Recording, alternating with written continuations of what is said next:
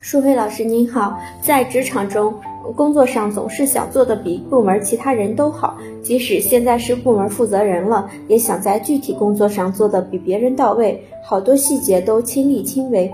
但是做好是需要付出很多时间和精力的，所以平常感觉一直处于紧张的状态，不能真正的放松下来，这时就觉得特别心累，身体也累。但又觉得事与愿违，做出的业绩和得到领导的认可也没有达到预想的结果。请问老师，这种心理状态该如何调整呢？谢谢。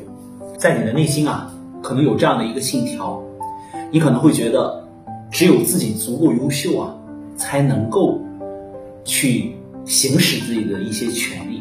比如说，你已经成为部门的负责人了，但是你还是在保持着一个和别人竞争啊，包括。呃，和你的这些同事们啊，因为作为一个部门的负责人啊，可能有更多的重要的工作需要去做，比如说打造一个团队呀，然后去营造一种团队的氛围呀。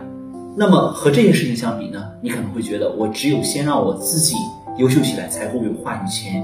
所以啊，你可能还没有找准，在一个部门负责人上应该是一个怎样的这个位置，或者发挥怎样的作用。这个要慢慢适应，慢慢来。那么我们需要解决的一个问题是什么呢？就是你如何不去既给自己当运动员，又去当裁判员？也就是你一方面啊要保持一种竞争的状态，另一个方面呢，你又要去评判自己。比如说我这样做是不是就足够可以了？是不是足够优秀了？你也知道这会很累。这个累的原因就在于啊，在一个想象层面啊，你永远达不到。自己认为的那个完美的那个理想的高度，那我们要怎么做呢？吸纳周围的声音，比如说哈，我相信你如此的踏实肯干，在你的周围啊，也可能有一些你能够信得过的朋友啊、同事，你可以问问他们，就是他们平时是如何要求自己的，甚至你可以观察，观察什么呢？就是有些同事啊，他们感觉很轻松。他们做的工作呢，相对而言呢，也会让我们感觉是有一定的节奏的，也是可圈可点的。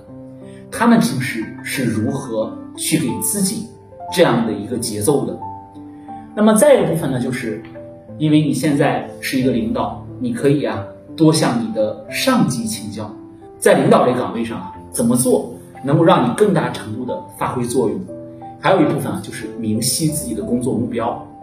如果实在不行呢，建议你啊，尝试着呀，给自己多列一列工作的计划，比如说有一个框架，这个啊不是给别人看的，就是我们可以写一些实实在在的，我们觉得怎么做能够是在现在这个位置上相对而言比较好的发挥作用的。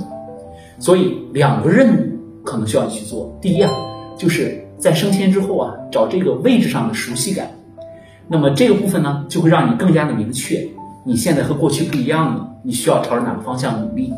那么再一个部分呢，就是重建内心的这个秩序感，让自己能够有一个节奏。